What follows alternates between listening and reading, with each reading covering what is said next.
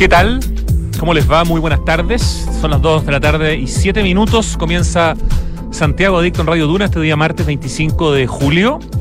Vengo llegando, fui a conocer la segunda etapa del Parque Mapocho Río, este proyecto impactante en términos del tamaño, de lo extraordinariamente bien hecho, de cómo le afecta positivamente a las comunas de Cerro Navia y Quinta Normal y la verdad es que vengo muy muy contento, es una joya eh, este parque, eh, ya hemos hablado bastante hace algunos meses cuando se inauguró la primera etapa, que fue toda una sensación. Esta es la segunda etapa que se inauguró ayer oficialmente y que hoy día abrió a público.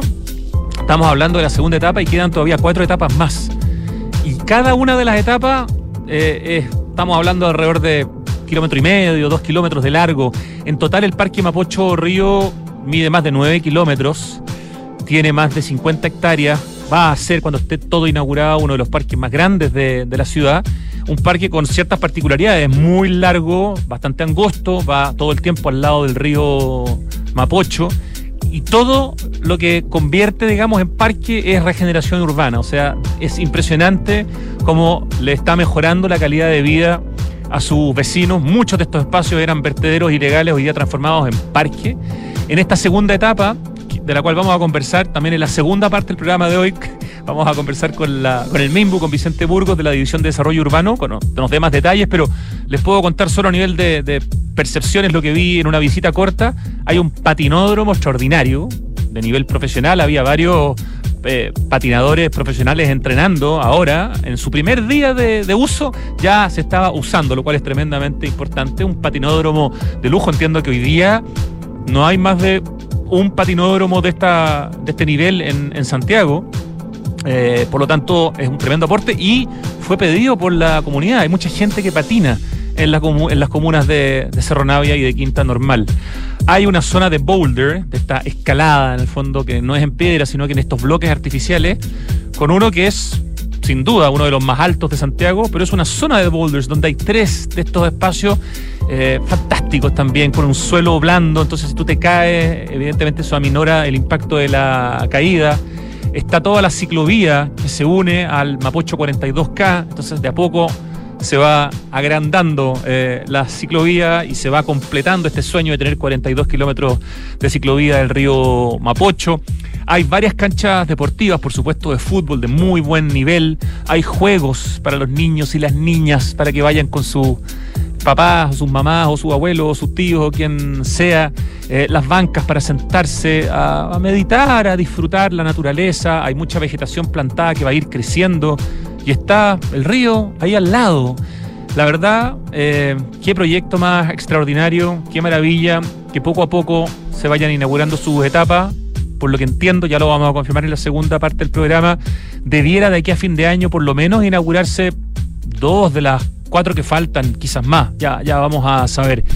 Pero si pueden ir a conocer la segunda etapa del Parque Mapocho Río y si no conocen la primera, bueno, si ustedes van por la costanera norte, esto es en auto, digamos, y se meten por la salida 22 que es dorsal, ahí pueden elegir hacia la izquierda, hacia arriba, ir a la parte 1 o hacia la derecha, doblan y van hacia la parte 2, unos 300 metros más abajo, bordeando el río por la costanera sur. Todo esto es siempre entrada, los accesos a al Parque Mapocho Río son por la costanera sur, pero una manera muy rápida de llegar, si se va en auto, insisto, es a través de la costanera norte. Así que felicitaciones al MIMBU, felicitaciones al Serviu, a Parque Metropolitano, que va a ser la institución que va, bueno, que ya está administrando eh, estos dos tramos inaugurados y va a administrar todo el parque metropolitano, o sea, administra, perdón, todos los parques del parque metropolitano y ahora se suma este parque número veintitantos, que es el parque Mapocho Río. Más detalles en la segunda parte del programa, pero es una gran noticia.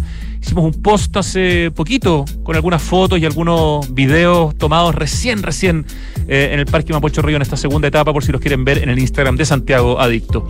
Y les cuento rápidamente que nuestro invitado hoy día lidera una asociación de la que yo por lo menos no había escuchado hablar y me parece muy importante que exista. Él se llama Felipe Valdivia, es constructor civil y es el presidente de la Asociación Nacional de Constructores de Viviendas Sociales de Chile, ANACON, que una parte importante, pero más chica, construye y arregla problemas de viviendas sociales. Y la gran parte de, esta mm, asociación, eh, de quienes la integran, se dedican justamente a arreglar a través de subsidios del Estado problemas importantes en distintos tipos de vivienda social, ya sea departamentos o casas, que pueden ser, no sé, las filtraciones de agua servida, problemas como el asbesto, eh, el tamaño de algunas viviendas sociales que puede ser eh, espantoso en términos de permitir que una familia que está hacinada pueda eh, desarrollar su, su, vida. Vamos a conocer sobre esta asociación, vamos a conocer qué es lo que hacen y vamos a conocer cuál es su situación actual, porque eh, si bien ha habido un aumento del presupuesto del MIMBU para enfrentar el déficit habitacional eh, y por lo tanto se ha invertido una cantidad importantísima de recursos adicionales en la construcción de viviendas nuevas, que sin duda es algo muy importante y fundamental, eh, se le ha quitado una parte importante de la torta al tema de la reparación de viviendas, que evidentemente son también problemas urgentes. Y aquí uno se hace la pregunta, ¿qué es más importante? Alguien que está viviendo en una vivienda social pero que está viviendo en condiciones muy poco dignas, o alguien que no está pudiendo acceder a vivienda y está esperando. Bueno, de eso justamente vamos a conversar con nuestro invitado. Y en la segunda parte, como les decía, Vicente Burgos de la División de Desarrollo Urbano del MIMBU para festejar la noticia de la segunda etapa del Parque Mapocho Río que nos dé más detalles. Cuando son las 2 de la tarde con 13 minutos, nos vamos a la música. Escuchamos a Cindy Lauper con She Bop.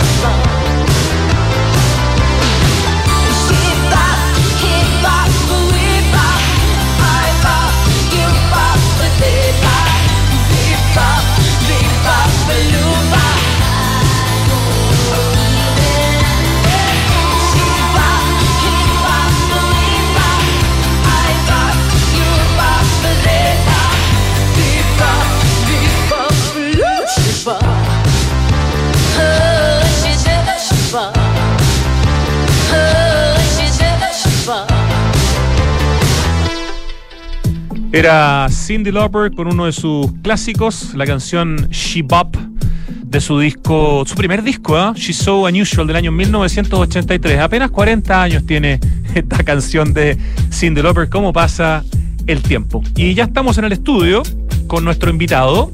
Felipe Valdivia, constructor civil de la Universidad de Santiago y presidente de la Asociación Nacional de Constructores de Viviendas Sociales de Chile, ANACON, que yo debo reconocer que es una institución de la que me he enterado que existe gracias a esta entrevista y creo que eso permite ampliar la discusión sobre el tema de las viviendas sociales de manera, de manera súper interesante. Así que doble bienvenida, Felipe Valdivia, a Santiago Adicto.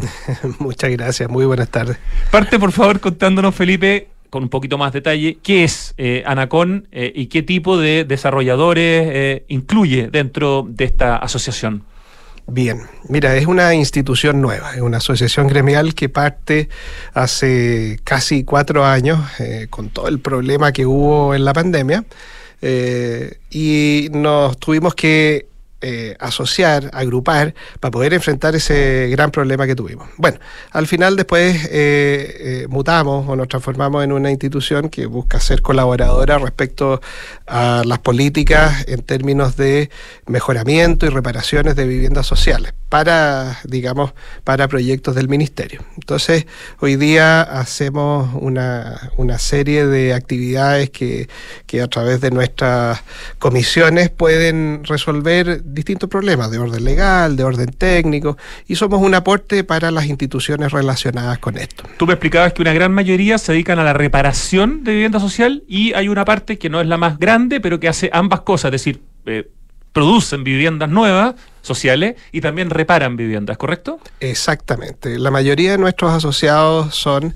de la zona central del país y se dedican a hacer eh, los proyectos de entendidos antiguamente como mejoramiento, en realidad son hoy día reparaciones de orden sanitario, orden estructural, de edificios de vivienda social y viviendas sociales. O sea, edificios y casas. Edificios y casas. Es fácil, en la práctica.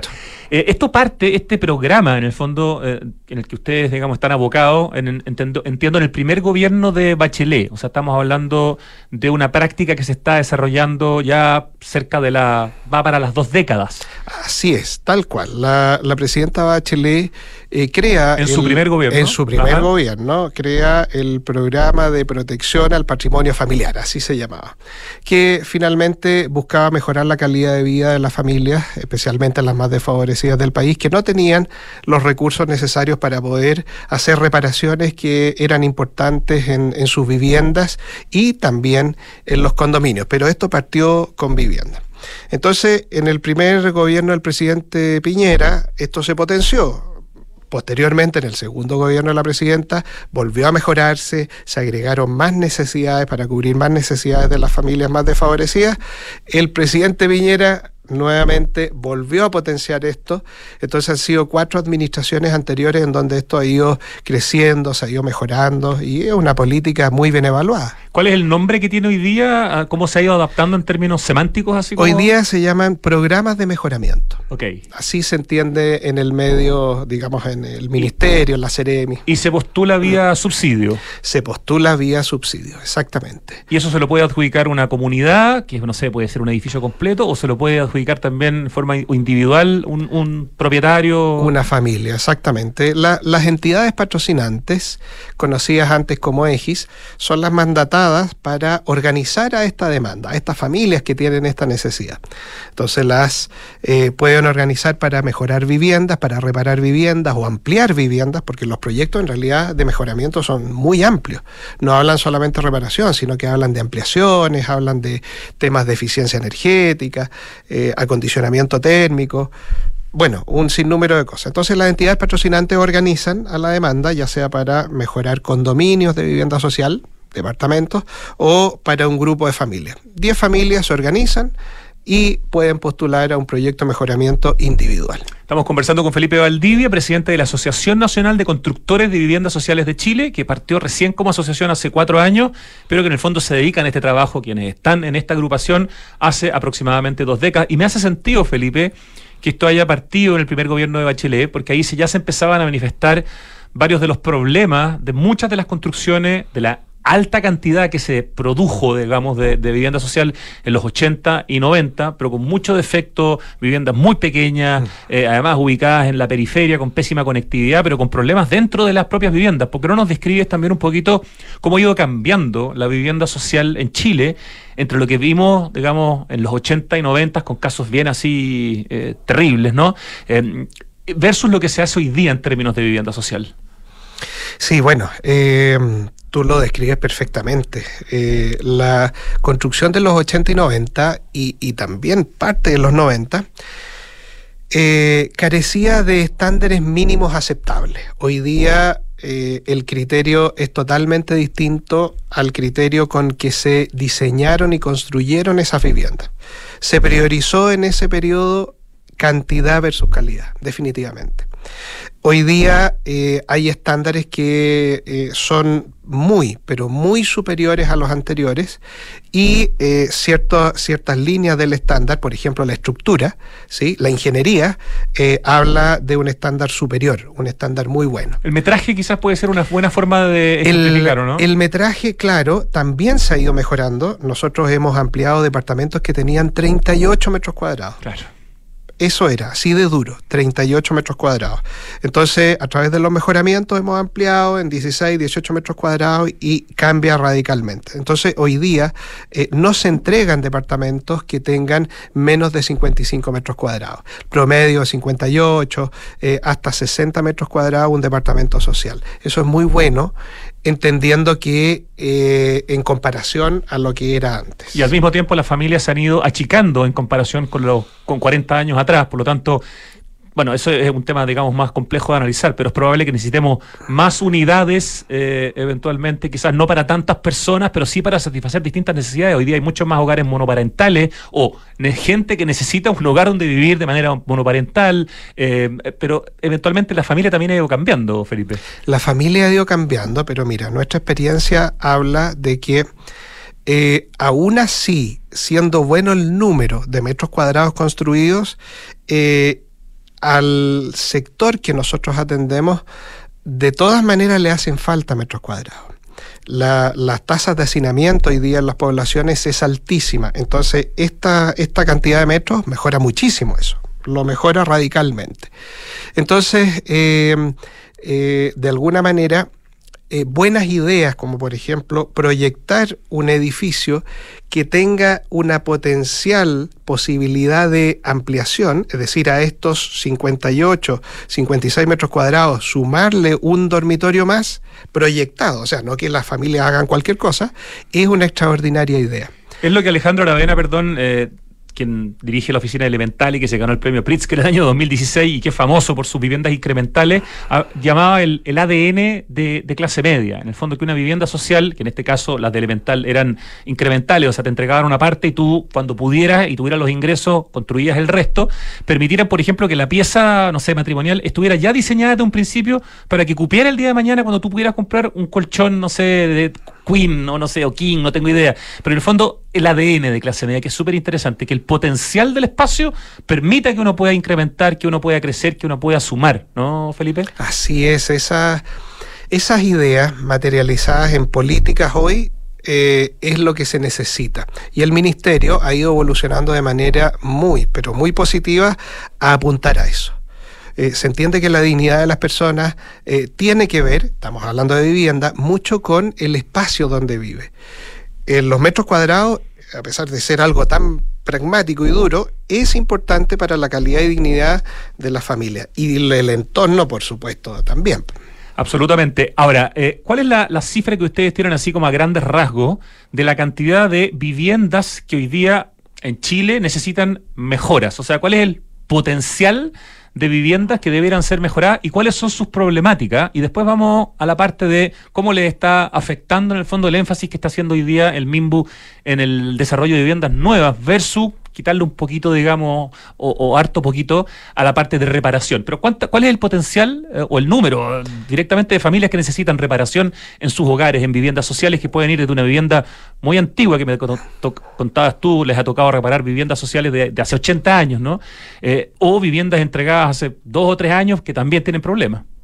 Claro, mira, el universo parte según nuestros antecedentes, que son fuentes ministeriales, en 3 millones y sumando.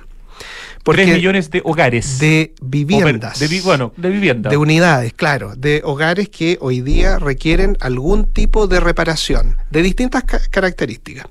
Entonces, y eso sumando porque cada vez que va envejeciendo el parque de viviendas va requiriendo mejoramientos. Entonces, cada vivienda que se construyó hace 10 años puede necesitar un nivel de reparación.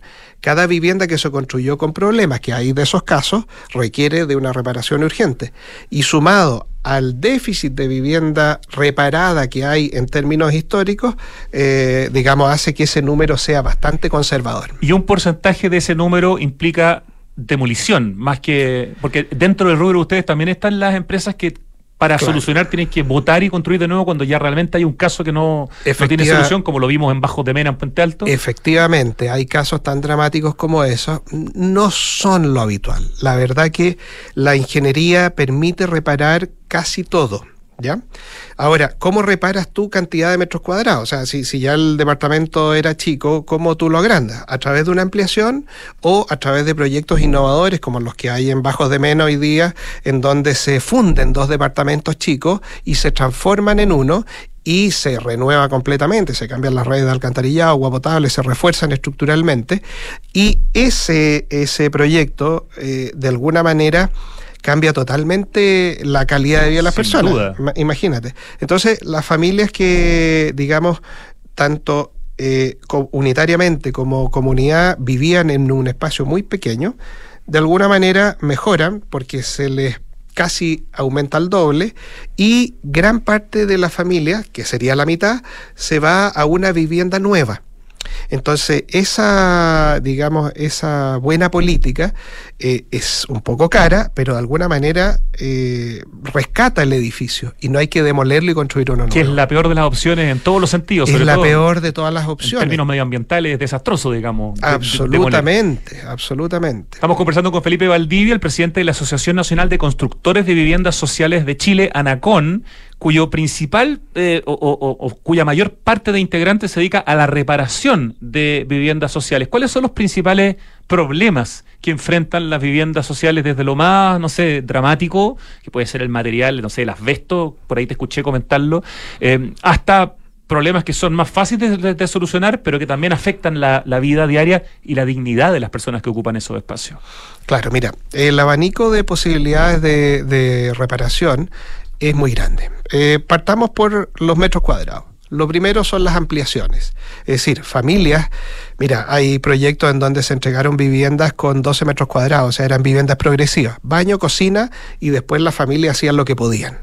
Entonces, eh, esas viviendas se pueden ampliar de manera regular y cambian la calidad de vida de manera radical de las familias departamentos, tal como te contaba antes, que tenían 38 metros cuadrados, se suma una ampliación de 16, 18 metros cuadrados eh, y, cambia radicalmente la calidad de vida.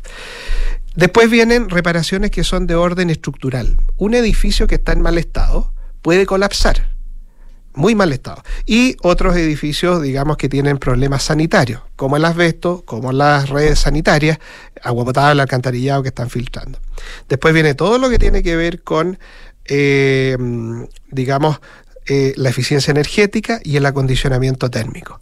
Entonces, el abanico de posibilidades de reparación es, muy, grande. y, el, pero hay un hay algún tipo de reparación que sea como donde se concentra la mayor cantidad de casos. Hay como de todas esas posibilidades varias que una o pocas que son como las más reincidentes. Sí, mira, las más delicadas tienen que ver con el asbesto. El asbesto es un material que se ocupó hasta hace pocos años y que es cancerígeno. Entonces, las techumbres, por ejemplo, eh, gran parte de las techumbres construidas desde hace muchos años, muchas décadas, tiene asbesto cemento. También está presente en las redes de alcantarillado. Los ductos de alcantarillado de los edificios antiguos están construidos con asbesto cemento, o sea, el cáncer está metido adentro del departamento. Entonces, de esos proyectos, el ministerio eh, eh, intenta potenciarlos, porque no solo mejoras en términos de arquitectura, en términos de techumbre, no te llueve más, sino que además sacas este elemento que es, tremendamente tóxico. Eh, eso es lo que, entre comillas, más se hace, porque es lo que más se potencia.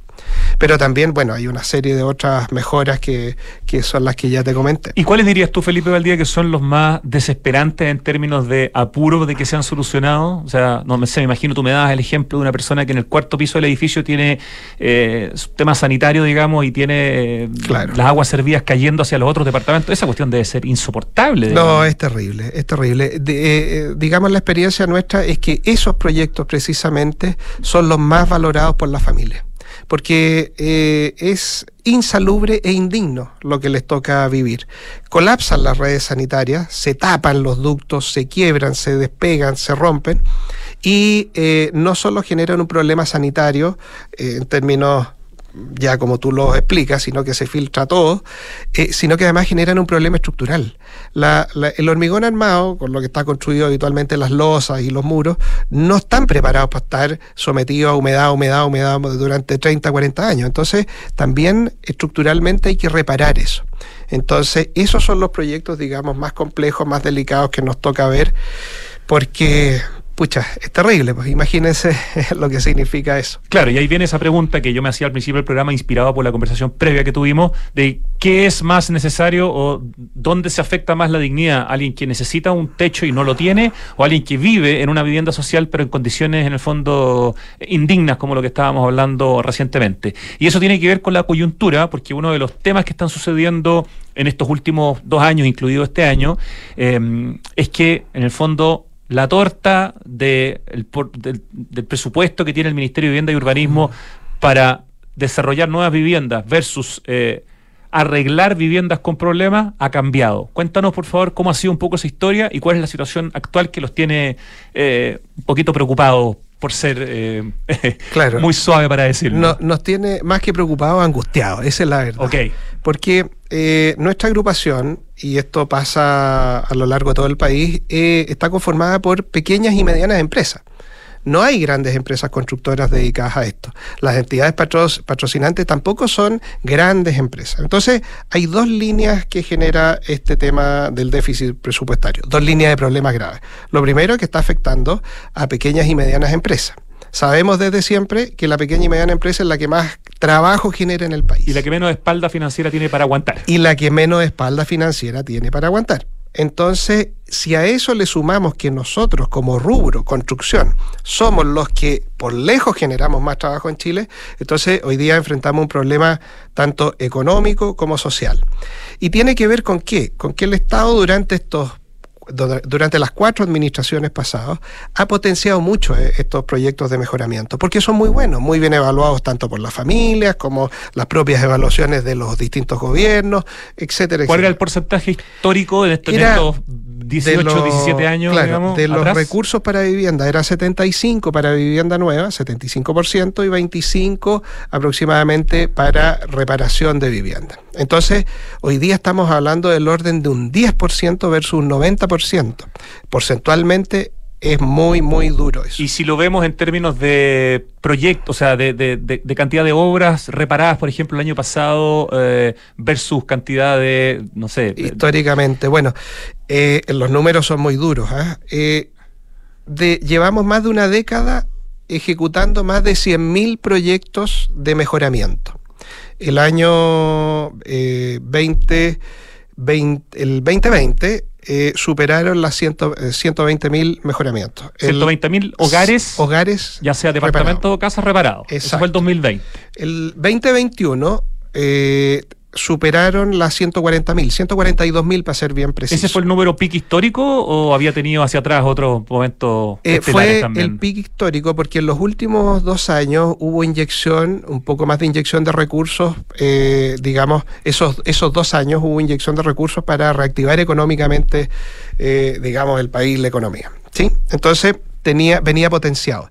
Pero hacia atrás siempre fueron superiores a 100.000. Ok, nunca menos de eso. Nunca menos de eso, nunca menos de eso. Entonces, eh, los dos últimos años ha sido, digamos, la tormenta perfecta. O sea, se asignaron menos recursos.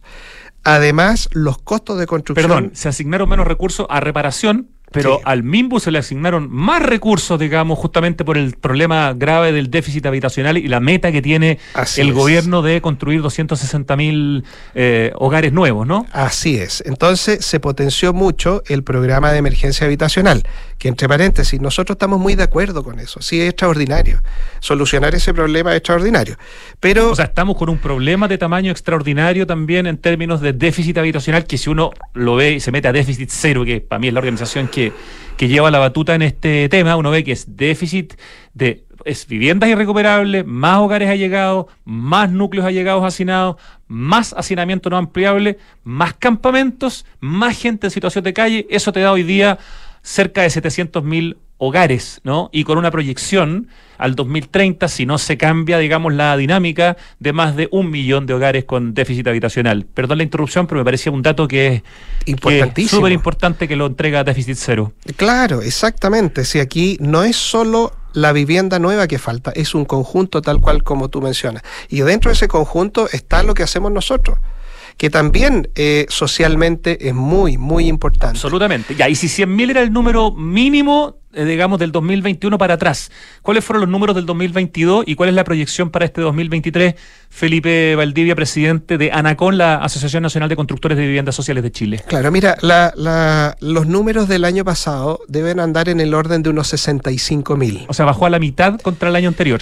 Eh, menos de la mitad. Menos de la mitad. Ah, menos de la mitad. Sí, claro, menos de la mitad, ya. Entendiendo, sí, que había un presupuesto heredado de la administración pasada, pero los hechos son eso, ¿sí?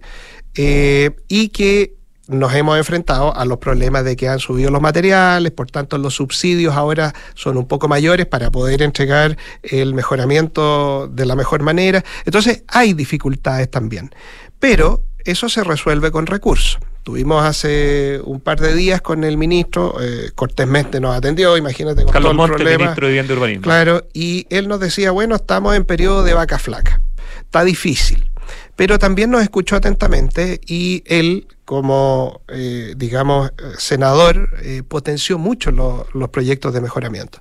Entonces, bueno, eh, él y su equipo quedaron con la tarea de tratar de potenciar de la mejor manera no solo lo que resta de años, sino que lo que viene de administración. ¿Cuál es la, digamos, la película un poco para este 2023 si las cosas siguen como siguen? No, es paupérrima. O sea, es peor que, peor aún que el año peor Aún que el año pasado, porque claro, los costos han ido subiendo, eh, la cantidad de recursos ha ido disminuyendo. Entonces, eh, bueno, eh, estamos en un periodo en donde la DIPRES, Dirección de Presupuesto, digamos, restringe mucho los recursos. Pero bueno, quizás habría que hacer un análisis, y esto da para discutirlo, de qué eh, programas a nivel eh, del Ministerio están muy bien evaluados y cuáles no están tan bien evaluados. Este por lejos está muy bien evaluado. Y esto es algo que da, me explicabas tú y además tiene mucho sentido, da mucho trabajo en términos de que cada obra de reparación incluye una cantidad de gente trabajando para esos proyectos. Por lo tanto, también esta es una manera de dinamizar la, la, economía, digamos, del país en momentos en que se necesita justamente esa, esa ese dinamizar. Es cosa abrir el diario en la mañana y ver los índices de desempleo, cómo van creciendo. Y nosotros, por dos razones. Una, eh, como en rubro de la construcción, aportamos mucho trabajo. Necesitamos, requerimos mucha mano de obra. Y mira, particularmente nosotros como empresas constructoras que hacen mejoramientos, consumimos más mano de obra que una obra de construcción de vivienda nueva. ¿Sí? Eso es por un tema de, de, de, distancia, de unidad, etcétera. Nosotros hacemos puros pocos en muchas partes y para eso se requiere más mano de obra que centralizar todo en una construcción de un edificio o de un eh, conjunto de vivienda donde todo está cerquita. Entonces, consumimos mucha mano de obra. Por otro lado, los proyectos nuestros, sale la resolución que asigna los fondos y estamos obligados a partir en dos meses. Y son proyectos que duran seis meses, ocho meses, no más que eso. Un proyecto de construcción de vivienda es a largo plazo la, digamos, ni siquiera hablemos de, del proceso de, de, postulación y desarrollo, hasta que, sino que desde que está la resolución que asigna fondos, un proyecto puede durar dos o tres años. Nosotros nos gastamos los fondos en seis meses en promedio, ocho meses como máximo, y eso dinamiza absolutamente la economía. Es un chorreo, en el buen sentido de la palabra, hacia distintas industrias relacionadas con la construcción. Entonces, eh, virtudes de los proyectos de mejoramiento son muchas. Entonces, muchas veces nos cuesta entender eh, como gremio y a nuestras dirigentes, a nuestros asociados, a nuestras eh, familias a las que atendemos, eh, también les cuesta entender por qué esto que está tan, tan bien evaluado, por todo el universo que rodea los mejoramientos, no se potencia como se ha potenciado en las cuatro administraciones anteriores. Pero bueno, tenemos, como te contaba, tuvimos una conversación muy productiva con el ministro y su equipo y tenemos esperanza de que eh, esto pueda cambiar en lo que resta de año y bueno, y en lo que resta de administración. Bueno, gracias por presentarnos el, problema, por hablarnos de esta industria en el fondo, que es la que lideras tú, Felipe, como presidente de la Asociación Nacional de Constructores de Viviendas Sociales de Chile que, repito, eh, en gran parte reparan eh, viviendas sociales que arrastran problemas desde 80 años para atrás hasta de hace un par de años, pero evidentemente sabemos que las construcciones de los 80 y 90 ahí debe estar, debe estar parte importante del, foco. Súper interesante eh, escucharte, conocer en el fondo lo que ustedes trabajan y bueno, esperemos que entendemos lo de las vacas flacas y entendemos el tremendo desafío que tiene el Ministerio de Vivienda y Urbanismo de crear, ¿no es cierto?, la solución a personas que hoy día no tienen un espacio, eh, pero este es un problema que hay que enfrentar igual, porque una persona que está viviendo en un lugar, digamos, que no, que está afectado, eh, no te permite tener calidad de vida, especialmente con los problemas que tú nos has dado, nos has mostrado desde el tema del asbesto hasta el tema de tener un, no sé, eh, los restos de un alcantarillado que te está cayendo en la cabeza desde el cuarto piso. Felipe, muchísimas gracias por venir a Santiago Adicto. Perfecto, les agradecemos de corazón eh, este espacio porque nos permite eh, mostrar una realidad que está oculta y de alguna manera también eh, potenciar este producto del ministerio que no es tan conocido y que tú ves que representa una mejora en la calidad de vida en las familias más desfavorecidas. Entonces es algo muy positivo. Muchas gracias y estamos disponibles. Gracias, nos vamos al corte, ya vuelve Santiago Dicto con la segunda parte. ¿Cómo simplificas y disfrutas la vida? Comprando por internet y retirando en un click and collect a la pasada de la pega. Que la mejor carne para asado me llegue a la casa mientras preparo el aperitivo. Reencantándome con los espacios a través de pequeños cambios. Una planta nueva nunca está de más. Pagando con descuento en restaurantes desde mi celular. Además, punto punto. Todas estas personas se encuentran en Falabella y sus marcas Sodimac, Totus, Mall Plaza, Falabella, Banco Falabella y FPI, un partner para sus proyectos. Edificio Lift de Inmobiliaria Hexacón. Es un espacio para vivir en la mejor ubicación de Vitacura, en un barrio tradicional, a pasos de todo lo que necesitas. Vive conectado con el diseño y la ciudad, en departamentos de dos y tres dormitorios. Un proyecto donde la arquitectura está concebida desde el atrio principal, lo que define un estándar residencial superior. Conoce más en www.exacon.cl.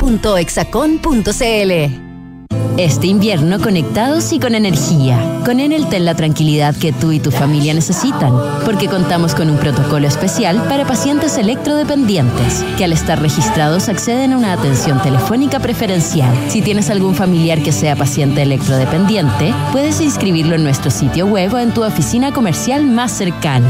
Elige un mañana mejor. Conoce más en enel.cl. Tres sinónimos de innovar son mejorar, cambiar y Anglo American. Porque en Anglo American hacemos minería desde la innovación y estamos orgullosos de eso. Innovamos al usar energías renovables en nuestras operaciones. Innovamos al reutilizar el 90% del agua en nuestros procesos.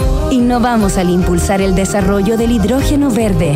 Y con innovación reimaginamos la minería para mejorar la vida de las personas. Anglo American. Desde la innovación lo estamos cambiando todo.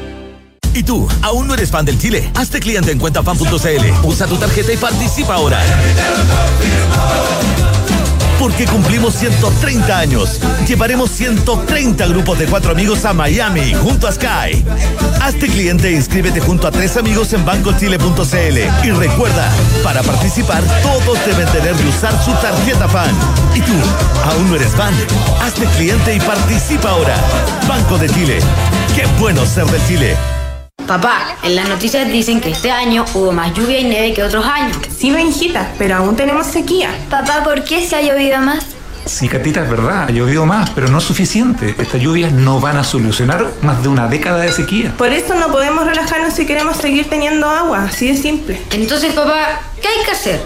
Por ejemplo, demorarse menos en la ducha. Fácil. Sí, sí, el Benja se demora un montón. Hoy más que nunca, cuidemos el agua. Cada gota cuenta. ¿Te lo recuerda? Aguas Andinas. Siempre me preocupo que nadie se suba con los pies con tierra en mi Toyota. Imposible prender un cigarro dentro. No, no, no, no, no. Y si lo veo un poco sucio, me doy el tiempo y lo dejo impeque. Nadie cuida mi Toyota como yo. Por eso Toyota me cuida. Toyota Connect, un nuevo servicio de app Mundo Toyota creado para tu seguridad. Rastreo GPS con cobertura internacional, control y estadísticas de conducción, bloqueo de arranque y mucho más. Adquiérelo en toyota.cl y actívalo en tu concesionario más cercano. Toyota. Estamos de vuelta en Santiago Adictos de la tarde con 48 minutos y estamos en línea con Vicente Burgos, el jefe de la DDU, de la División de Desarrollo Urbano del MIMBU, por la muy buena noticia que hemos dado al principio del programa, seguramente ustedes lo vieron también ayer en distintas redes sociales, de la inauguración de la segunda etapa del Parque Mapocho Río. Vicente, celebremos por favor juntos en los próximos minutos este, este gran hito, esta segunda etapa de las seis que tiene este fantástico Parque de Santiago. Hola Rodrigo, bueno, vamos a tomar nuestra conversación como una celebración entonces. Sí, absolutamente. estamos súper contentos de, de, de, poder haber entregar esta segunda etapa del Parque Mapocho Río, porque la verdad el espíritu que se vivía ayer y que en el fondo ya está en la etapa 1 y que se vive en los distintos parques que tenemos, eh, lo cierto es que invita a, a, a, tener más proyectos que inaugurar, porque la verdad es que la sensación que genera de estar haciendo ciudad, de, de estar demostrando que la ciudad da para más, eh, es, bien, es bien potente. Cuéntanos, por favor, eh, resúmenos de alguna manera, qué es esta segunda etapa de este y, qué es este gran proyecto de Parque Mapocho Río, que tiene una primera etapa inaugurada, que ya muchos tenemos la suerte de conocer, esta segunda etapa que desde hoy día el público la puede visitar, principalmente el público vecino, es decir, de las comunas de Quinta Normal y, y Cerro Navia, porque cada parte de, de, estas seis partes del Parque Mapocho Río tiene como ciertas como énfasis, ciertas especialidades, ¿no? Sí, Sí, efectivamente el Parque Mapocho Río de alguna forma se enmarca en toda la recuperación de la ribera del río, que es algo que pertenece a varios parques, varias intervenciones. En particular, este parque, el Mapocho Río, es un parque que tiene 34 kilómetros de largo, eh, o sea, perdón, el, parque lineal completo, te, digo, desde de Onechea hasta Cerro Nave tiene 24 kilómetros de largo, eh, pero esta etapa, eh, o más bien el Parque Mapocho Río, tiene una superficie de 9 kilómetros. Claro, el Parque Mapocho etapas. Río completo, perdón, sí. las seis etapas son 9 sí. kilómetros, ¿sí? 9 kilómetros, okay. y, y, la superficie son 52 hectáreas. Eh, una, una inversión media récord para nuestro ministerio, son 81, 81 mil millones de, de pesos. Eh, la verdad es que una obra urbana que, que, ha implicado mucho esfuerzo y lo cierto es que se nota en, la, en, en el, el, resultado, en el fondo, porque eh, si bien eh, es un parque, lo cierto es que está entregando atracciones que son bien particulares. Ayer, ayer de hecho, la inauguración fue en el patidódromo, con estándar internacional. Hay un, un rocódromo que uno puede ver cuando va por Costanera o cuando va por, por, por Cerro Navia, por Quinto Normal, que se ve a lo lejos, en el fondo, que que tiene tres tipos de muros de escalada, tiene juegos de agua, en fin, tiene, tiene un estándar que es bien, eh, es bien particular y bien llamativo y que de alguna forma también nos fija un estándar nuevo en cuanto a cómo nosotros cumplimos con eh, la generación de estos espacios públicos en la ciudad. Vicente, y bueno, tanto el patinódromo, el boulder o rocódromo, que es extraordinario, el tamaño que tiene, las alternativas de tamaños también, el suelo como más blandito por, para caerte y, y, y que te duela menos, todo eso además responde eh, no a una intuición o a un capricho, digamos, del MIMBU, sino que a consultas ciudadanos, a participación ciudadana. Aquí hay mucha gente que patina en las comunas eh, que dan al, al, río, gente que también le gusta hacer el deporte al aire libre. O sea, eso creo que es importante y cada vez que hemos tenido la opción de conversar sobre Parque Mapocho Río, eh, eso también es un ejemplo muy importante, cómo se le está dando servicios e infraestructura a través de este parque a los vecinos. Absolutamente. Mira, antes de la construcción del parque, este tramo tenía varias, varios, varios usos indeseados. Había basura, habían algunos rugos, y había un campamento, incluso algunas media agua en este sector en particular. Pero también había intervenciones urbanas que eran subvaloradas por parte de la comunidad. Está las pérgolas de Carrascal, eh, que fueron elaboradas por Juan Sabaj, está también había una eh, hubo alguna vez una cancha que se utilizaba para, para eh, que se utilizó como cancha que se perdió en el, en el intertanto. Eh, un club ayer nos contaba gente del club deportivo Carrascal que el club nació en esta zona y una cancha que luego perdieron y tuvieron que moverse a otro sector en Renca. Entonces ahora por ejemplo estamos recuperando una cancha Entonces, lo cierto es que eh, eh, ah, con esta participación, con estas conversaciones, no solamente se hizo un parque que de alguna forma uno le da gusto estar ahí, sino que también resulta significativo para las personas que de alguna forma viven ahí y que han construido primero con un esfuerzo propio y ahora a través de la inversión pública eh, que le fueron generando valor y que ojalá le hacen sentido también, por cierto, a eh, quienes van a estar permanentemente usando este sector, que son justamente las familias de los que viven cercanos a este sector en Quinta Normal em, y en em, Cerro Navia. Y en Cerro Navia. Lo, que decías al principio, Vicente Burgo, jefe de la DDU del MIMBU, que es el, ministerio en el fondo que lidera junto con el Servio el desarrollo del, del Parque Mapocho Río y que ahora va y que ahora está siendo administrado en la medida que se van entregando sus etapas por Parquemet, que eso es muy importante. Lo que decías al principio de cómo se cambian zonas indeseadas por esta calidad de espacio público, eso es regeneración urbana en el mejor de los sentidos, ¿no?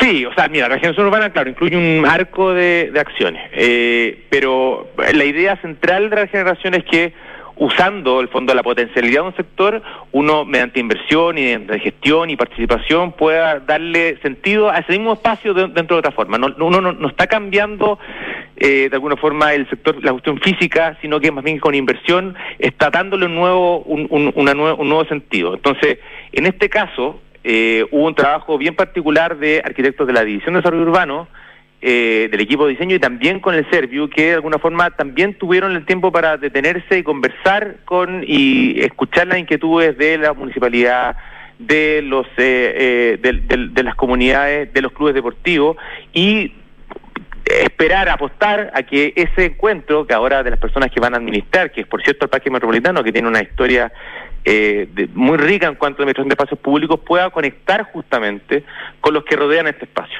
Eso no es, eso no se genera solamente por inversión, se genera también porque hubo conversaciones que y discusiones y participación que permitieron llegar a este resultado. Eh, tener esa permeabilidad, esa porosidad en los proyectos es parte de la generación. Si no le hacen sentido, a, la ciudadanía que rodea estos espacios, el riesgo que uno tiene es que muchas veces sean espacios muertos. Claro, que no lo usen y no lo cuiden, por lo tanto. Por, por cierto, entonces el presidente ayer fue muy claro en eso. El fondo, él, él, llamaba a la labor eh, colaborativa, compartida en cuanto al cuidado. O sea, ojalá que eh, los riesgos que se describían ayer por los dirigentes, en el fondo de que había muchas comunidades que habían sido, por ejemplo, eh, infectadas con, con el flagelo de la, de, la droga, tenía que haber un espacio para combatirla, en el fondo. Pero eso solo sucede si es que esos lugares le hacen sentido, si es que se usan, si es que son reclamados y queridos por la comunidad. Esa es la apuesta de nuestra inversión urbana en general y por eso ayer se percibía que eso estaba, esa potencialidad estaba. Ahora, por cierto, responsabilidad de muchos actores que se quedan en el territorio, de la municipalidad, el parque metropolitano, la comunidad, que eso haga sentido, pero si eso está incorporado al diseño, creemos nosotros que, por cierto, la apuesta es una apuesta un poquito más segura. Y el hecho de que administre Parquemet es quitarle además la carga financiera a los municipios y que no tengan que gastar en lo carísimo que en el fondo es la mantención de un parque muy bueno, y yo creo que eso lo puedes explicar mejor tú, que en este caso administre Parquemet, que es su especialidad administrar parques, ¿no? Así es, el Parque Metropolitano eh, está a cargo de, la administración de este y bueno, de 22 parques más en la región metropolitana. Eh, y algo que comentó ayer el ministro también respecto al compromiso que tiene el Ministerio con la generación de áreas verdes y generar espacios de encuentro. Entonces, eh, por cierto que esto no quita responsabilidad al municipio, por ejemplo, de, darle vida a este espacio, de, de que generar encuentro, pero que el, que el, financiamiento y que de alguna forma los cuidados, la especialidad, el manejo de los distintos tipos eh, de la especie arbórea, por cierto, el, la administración, en este caso el rocódromo, que va a requerir todavía un trabajo en proceso junto a la Federación de Andinismo, requieren mucha gestión, requieren gente, requieren tiempo. Y eso eh, el Parque Metropolitano lo tiene, lo tiene, tiene mucha experiencia y aparte eh, nos permite a nosotros tener la seguridad de que suple con los estándares más altos de, áreas verdes y utilización de espacios públicos que por cierto, el Parque Metropolitano y, y, los más de 7 millones de personas que usan al año sus parques eh, pueden, pueden atestiguar. Vicente, esta es la segunda etapa que se inauguró ayer, hoy día se abrió a público, quedó extraordinaria, tuve la oportunidad de estar caminando hoy día en la mañana por ahí, así que lo digo en el fondo desde haber sido, de haber sido testigo de la calidad del, del proyecto, pero faltan cuatro etapas más. Eh, ¿Cuál es más o menos el calendario hacia grandes rasgos? ¿Debieran dos de esas cuatro etapas al menos ser inauguradas este 2023? Eh, ¿Se va a terminar de inaugurar el próximo año? ¿Cuál es más o menos el calendario? Mira, yo eh, en el programa que tú amablemente me invitaste el año pasado, si alguien lo escucha, va, va a escuchar algunas algunas fechas que yo te di que no, no, no, las no cumplimos todas. Esta la cumplimos, pero otras no. Entonces, yo lo que sí te puedo asegurar es que eh, de aquí a marzo del otro año van a estar todos inaugurados. Ah. Respecto al detalle de cada una de las etapas, prefiero, eh, el fondo estamos viendo algunos detalles, en el fondo por los porcentajes son bien altos, 95, 97%, pero en ese 2% muchas veces están los pequeños detalles, eh, muchas veces, por ejemplo, ahora que entregaron la etapa 1 y 2, ya conocemos algunos de los requisitos que han surgido después.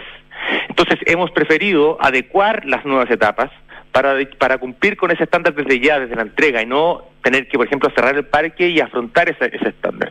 Eso, por cierto, ha generado algunas demoras, además de, de otros, de otros problemas típicos de, esta, de estos avances, pero nosotros esperamos que eh, podamos entregar todo el trabajo faltante a la comunidad a marzo del 2024. Ya, queda registrado, grabado y cobraremos la palabra o por lo menos preguntaremos qué pasó si no es así.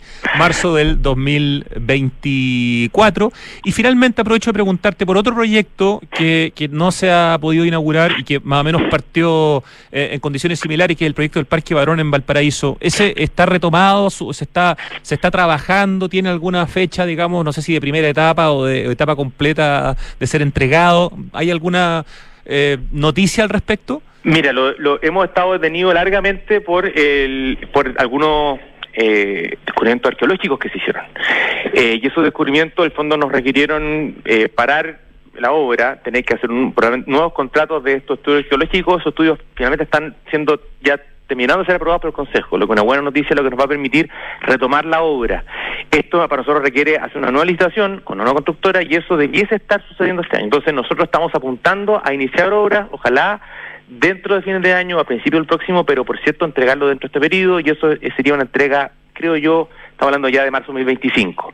Pero lo bueno, aunque no se note, porque uno va allí, bueno, esto está igual hace un año, pero en ese, en ese año la tramitación, por, eh, de alguna forma, de gestiones en el Consejo de Momentos Nacionales, con distintas personas que nos han ayudado desde el Ministerio y desde el Consejo a ir aprobando estas tramitaciones de arqueología, que son complejas, eh, ya podemos decir que eso ya estamos en la etapa final, entonces ahora lo bueno es que prontamente vamos a empezar a ver movimiento en, en el, en, el, en, el, en el Parque Barón, porque por cierto también es un proyecto bien, bien sentido, sobre todo para la, para la Laguna del Paraíso, donde, donde la potencialidad yo creo que es aún mayor, donde todo el mundo va y dice, bueno, aquí se pueden hacer muchas cosas, y también te diría que espero, y esto así como fuera de tu pregunta, casándome solo, eh, creo que el, el Parque Barón es el principio de inversiones que tiene que ser en ese sector de Valparaíso. El fondo que nosotros como ministerio queremos apostar, por cierto, con el municipio, por cierto, con, la comunidad, pero ahí hay una potencialidad muy enorme de cuestiones urbanas que podemos realizar y que esperamos eh, plantearlas como ministerio prontamente. Vicente Burgo, jefe de la División de Desarrollo Urbano del MIMBU, la DDU, muchísimas gracias, no, no te quitamos más tiempo, pero queríamos celebrar con antecedentes más profundos, ¿cierto? Que son los que tú manejas sobre la inauguración de ayer y la apertura hoy día público de la segunda etapa del Parque Mapocho Río y esperemos eh, el marzo ya del próximo año podamos estar celebrando las seis etapas abiertas. Muchísimas gracias y un abrazo al equipo en la División de Desarrollo Urbano, Vicente. Muchas gracias Rodrigo, muchas gracias por tu permanente apoyo a los temas urbanos que pucha que se necesita. Te mando un abrazo. Un abrazo. Que esté muy bien. Vamos a la última etapa de nuestro programa.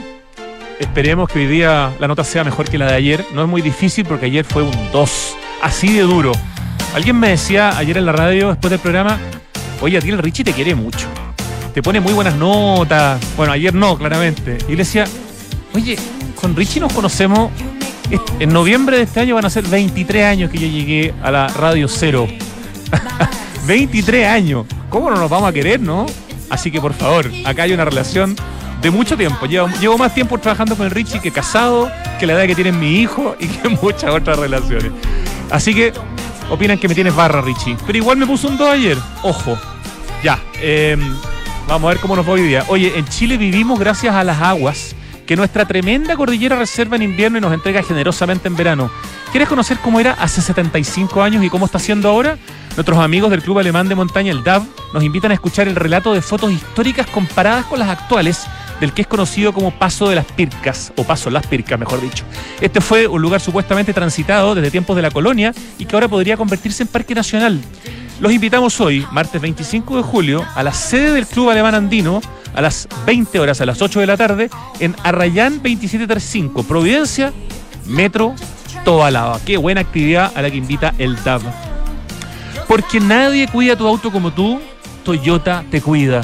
Conoce Connect, un nuevo servicio de la aplicación Mundo Toyota creado para tu seguridad. Rastreo GPS, estadísticas de conducción, bloqueo de arranque de motor y mucho más.